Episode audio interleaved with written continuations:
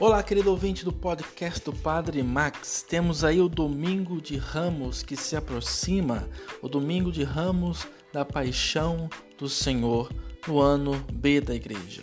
A liturgia deste domingo da Quaresma convida-nos a contemplar esse Deus que por amor desceu ao nosso encontro, partilhou a nossa humanidade, fez-se servo dos homens, deixou-se matar para que o egoísmo e o pecado fossem vencidos.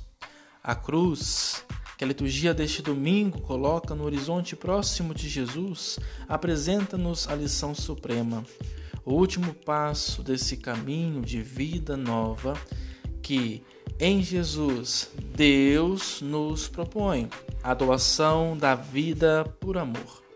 A primeira leitura apresenta-nos um profeta anônimo chamado por Deus a testemunhar no meio das nações a palavra da salvação. Apesar do sofrimento e da perseguição, o profeta confiou em Deus e concretizou com teimosia, fidelidade os projetos de Deus. Os primeiros cristãos viram neste servo a figura de Jesus. A segunda leitura deste domingo de Ramos apresenta-nos o exemplo de Cristo.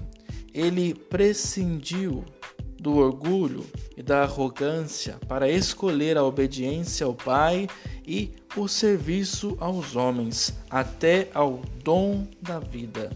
É esse mesmo caminho de vida que a palavra de Deus nos propõe. O Evangelho convida-nos a contemplar a paixão e morte de Jesus.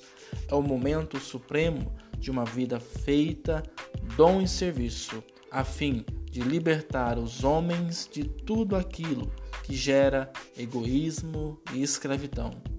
Na cruz revela-se o amor de Deus, esse amor que não guarda nada para si, mas que se faz dom total, doação de vida por nós. Louvado seja o nosso Senhor Jesus Cristo.